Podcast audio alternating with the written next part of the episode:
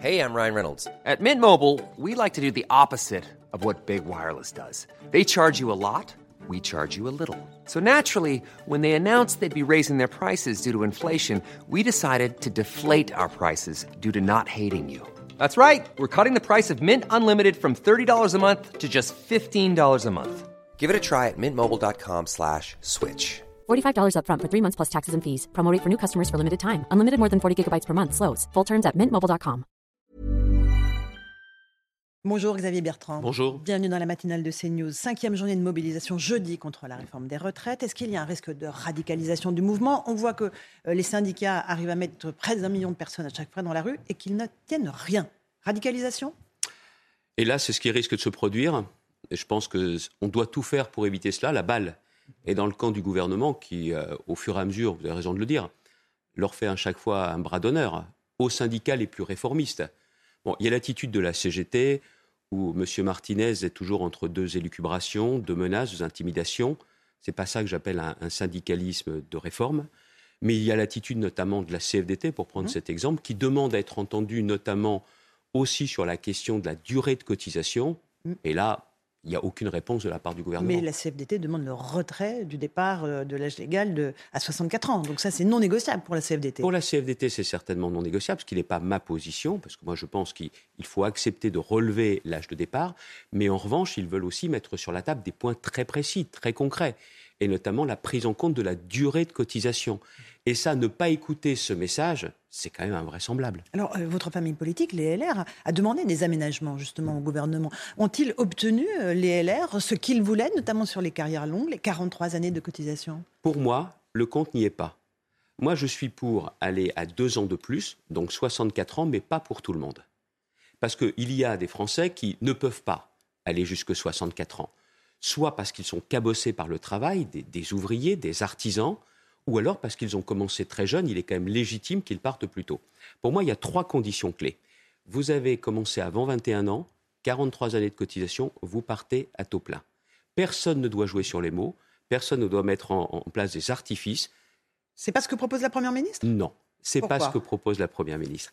Elle propose d'aménager encore le dispositif carrière longue, mais elle ne permet pas de prendre en compte, comme je le demande, comme le demandent de nombreux députés et des sénateurs également, 43 ans, avant 21 ans, vous partez à taux plein. C'est de la justice. Parce qu'autrement, ces personnes concernées vont faire, elles, 44 ans. Et pourquoi elles feraient un an de plus? Deuxième condition, les régimes spéciaux. Mmh. Ce qui est proposé aujourd'hui par le gouvernement est une mascarade pour les régimes spéciaux. Pourquoi? Qui vont conserver nombre d'avantages. Il y en a très peu des régimes spéciaux aujourd'hui. Et alors? Alors il faut continuer à les réformer. Ils sont à plus d'un demi-million de personnes qui sont directement concernées. Mais il faut savoir que la fameuse clause du grand-père, qu'est-ce qu'elle veut dire? Elle veut dire que ceux qui ne savent pas encore qu'ils vont travailler dans les régimes spéciaux vont garder le même système pendant 43 ans. Et concernant l'augmentation de la durée de cotisation de deux ans, elle va amener à la situation suivante. C'est-à-dire que vous allez avoir un, un conducteur, par exemple, de, de bus à la RATP, va partir au terme de cette réforme à 54 ans. Le conducteur de bus à Saint-Quentin, il va partir à 64 ans. Elle est où la justice? Et puis il y a en plus une autre subtilité. C'est que, vous savez, il y a ce qu'on appelle l'âge d'annulation de, la décote. Vous n'avez pas tous vos trimestres. Eh bien, les âges qui sont aujourd'hui en vigueur ne changent pas. C'est une mascarade, cette réforme des régimes spéciaux, telle que le propose le gouvernement. Et puis, il faut bien voir aussi autre chose, c'est que en faisant cela, si on réformait les régimes spéciaux, tout de suite, comme l'a demandé le Sénat depuis des années et des années, vous auriez les économies nécessaires pour pouvoir financer les mesures que je propose, notamment pour celles et ceux qui ont commencé avant 21 ans. Mais euh, les régimes spéciaux et le Sénat, ça résonne évidemment. Faut-il euh, euh, toucher aux régimes spéciaux des sénateurs? Comme tous les régimes spéciaux alors, mais sans aucune exception. Et si vous voulez éviter les débats, mais alors leur système il a été intéressant hier ou avant-hier ou aujourd'hui, plus aucun régime spécial, et donc avec clairement une mise en extinction, mais qu'on engage dès maintenant pour la fin de la réforme et pas à la Saint-Glinglin dans 43 ans. Là, c'est aussi, vous savez, une question de justice, c'est aussi une question d'efficacité de la réforme. Parce qu'on ne peut pas garder ces systèmes à, à, deux vitesses, à trois vitesses. La question des régimes spéciaux est aussi une question clé, mais le gouvernement aujourd'hui fait semblant d'y toucher mais se refuse justement à engager cette réforme des régimes spéciaux. Il y a pour moi une troisième condition mm -hmm. qui concerne la retraite des femmes. Mm -hmm. De toutes les femmes ou les mères de famille Comment est-ce que vous faites le distinguo de, toutes les femmes. Pourquoi? Parce qu'aujourd'hui, l'âge réel de départ à la retraite pour de très très nombreuses femmes, c'est pas 62 ans, c'est pas 64 ans, c'est 67 ans, l'âge d'annulation de la décote. Or, il y a ces femmes qui, pendant des années, n'ont pas travaillé. Souvent, elles ont élevé leurs enfants. Il n'y avait pas de congé parental à l'époque. Les femmes également, de, les conjoints collaborateurs, les femmes d'artisans, de commerçants, d'indépendants. Et elles, ne partiront à la retraite qu'à 67 ans. C'est normal ça? C'est pas normal. Donc, pour ma part, je souhaite qu'elles puissent partir plus tôt. Si c'est deux ans de plus pour beaucoup de Français, ça doit être pour ces femmes dans ces situations-là deux ans de moins pour partir à la retraite, c'est aussi une question de justice. Là, vous parlez des carrières incomplètes, fragmentées des femmes. Euh, il y a aussi les mères de famille qui n'ont pas arrêté de travailler et qui voient euh, l'effet euh, positif sur leur trimestre de cotisation annulé par la réforme. Il faut agir là-dessus? Mais c'est une question de justice ou pas? On sait par exemple que les carrières des femmes ne sont pas les mêmes depuis des années et des années. Ça doit changer, elles doivent être les mêmes, mais la rémunération des femmes, les carrières des femmes ne sont pas les mêmes. Et on va conserver ces injustices au moment de la retraite. C'est toujours ce qu'a proposé notre famille politique que de mettre un terme à ces injustices et aussi d'être beaucoup plus en, avance sur la question des droits des femmes. C'est l'occasion de le montrer. Voilà pourquoi ces trois conditions, pour moi, ne sont pas négociables. Je l'ai toujours dit par le passé, je le redis ce matin sur votre plateau, Laurence Ferrari. Je suis prêt, moi, à dire deux ans de plus, oui, mais pas pour tout le monde. Et ces trois conditions ne sont pas négociables. Donc, en l'état, si vous étiez député, vous ne voteriez pas cette réforme. On est d'accord. Exactement. Donc, vous êtes d'accord avec les, euh, les, députés LR qui ne veulent pas la voter. Oui, et le gouvernement doit aussi entendre ce message. Je le porte pourquoi? Parce qu'avec Nous France, mon mouvement politique, on a multiplié les réunions.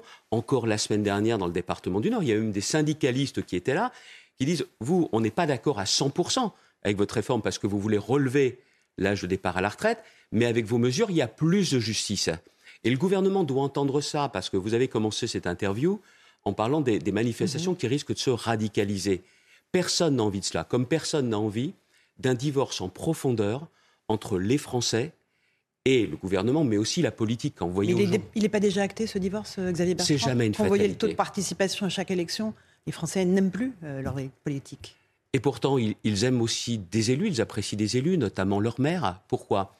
Parce que ce que vous devez faire en politique, c'est que quand vous êtes élu, vous avez votre score du premier tour, éventuellement celui du second, mais vous devez aussi veiller à réconcilier et à rassembler. Ça n'est pas ce que cherche à faire le gouvernement de Mme Borne, avec en plus un problème. Il dit jamais la vérité. Il dit jamais la vérité. On prend un exemple. Vous aviez entendu au début de la réforme?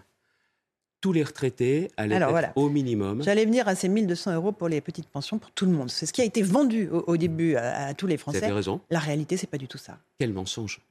Et après, vous disiez réconcilier les Français avec la politique quand le gouvernement de la République ment effrontément, parce qu'ils le savaient au début. Ils ont essayé de nous faire croire que cette réforme était juste. Mais pour parler justement justice, il faut dire la vérité. Mhm.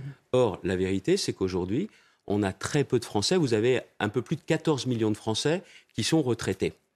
Moi, je pose une question ce matin au gouvernement. Combien, concrètement, vont pouvoir bénéficier du relèvement de leur pension jusqu'à 1200 euros minimum? Très peu. 200 000 estime Olivier Dussopt qui dit attention, c'était un engagement présidentiel pendant la campagne, la retraite minimum égale à 85% du SMIC pour une carrière complète. Pour une carrière complète, évidemment. Mais attendez, même ça, c'est ce qui s'appelle le minimum contributif. Je fais appel aussi à mes, souvenirs, pas seulement d'anciens ministres, mais de rapporteurs du texte à l'époque en 2003. C'est à ce moment-là que, naît vraiment le, minimum contributif à 85%. Mais attention, c'est 85% du SMIC net. Eux, ils le transforment en brut. Et drôle d'alchimiste, hein Les alchimistes transformaient le plomb en or, eux, ils transforment l'or en plomb. Non mais, vous voyez, au-delà au -delà de cette, formule, les, les gens n'ont au départ, avait vraiment compris, OK, on est en dessous de 1200, on aura 1200 euros, c'est que justice, parce que pareil, avec 1200 euros, vous roulez pas sur l'or. Mais derrière tout, encore une fois, les artisans, les commerçants, tous les indépendants qui sont en dessous, leurs conjointes, les femmes bien souvent, se disaient, on va enfin avoir un peu plus. Non, terminé, nada. Et même sur les 200 000 personnes concernées, elles ne bénéficieront pas tous de ce relèvement à 1200 euros.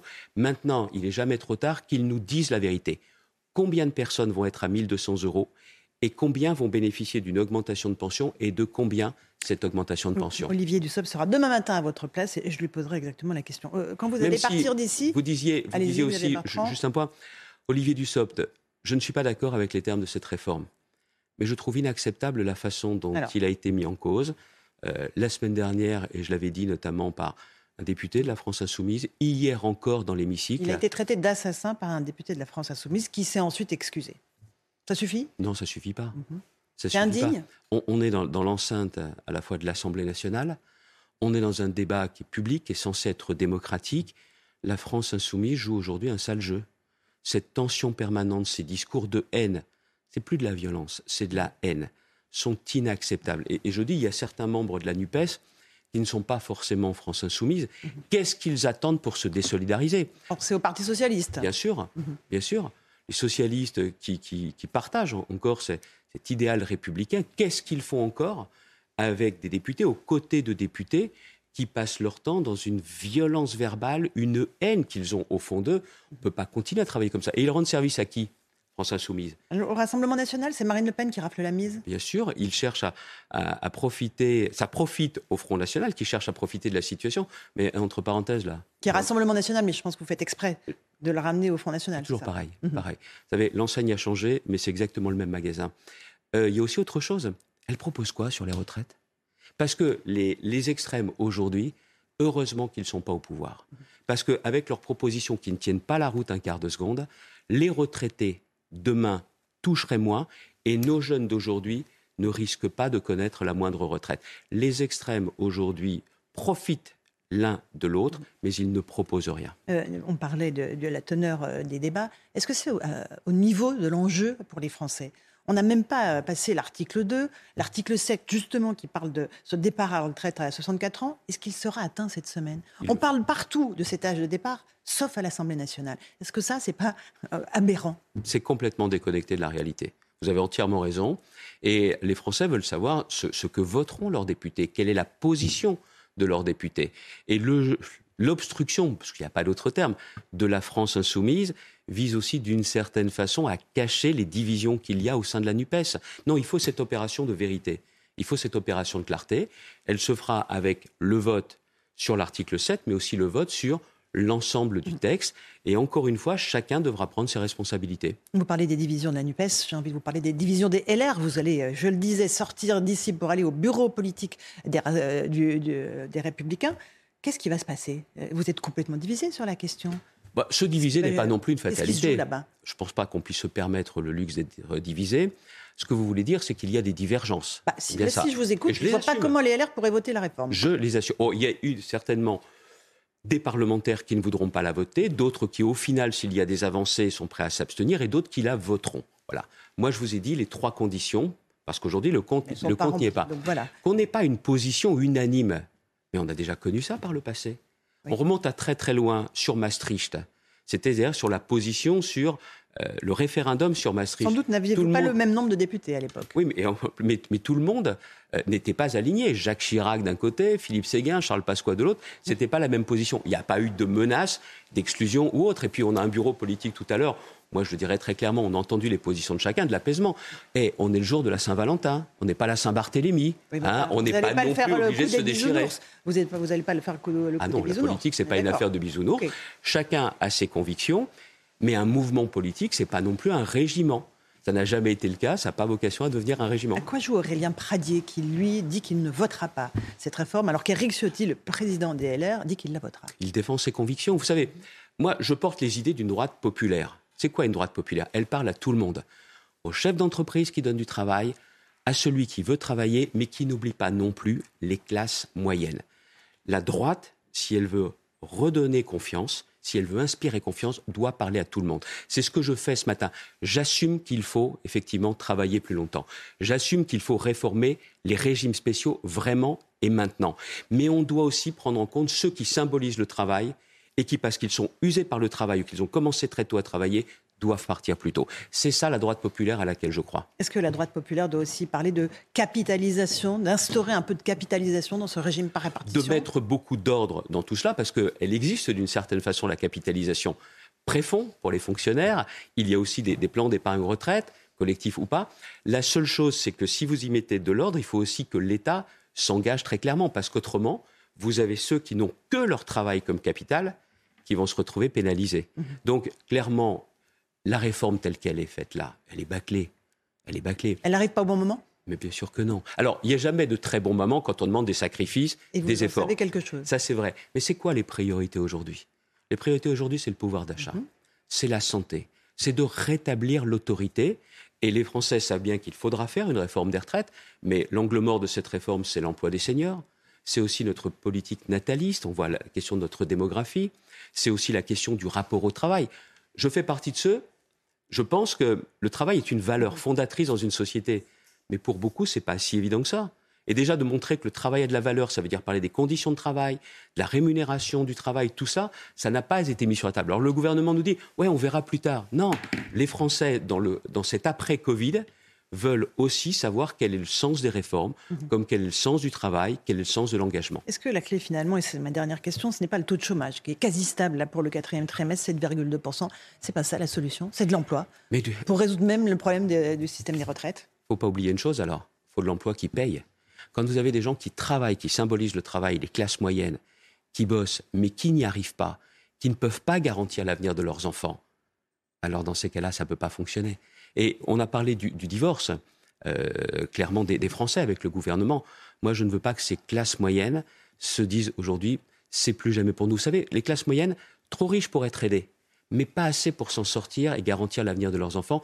Pour moi, c'est une priorité de société. Merci beaucoup Xavier Bertrand d'être venu ce matin dans la matinale de CNews et à vous Romain pour la suite.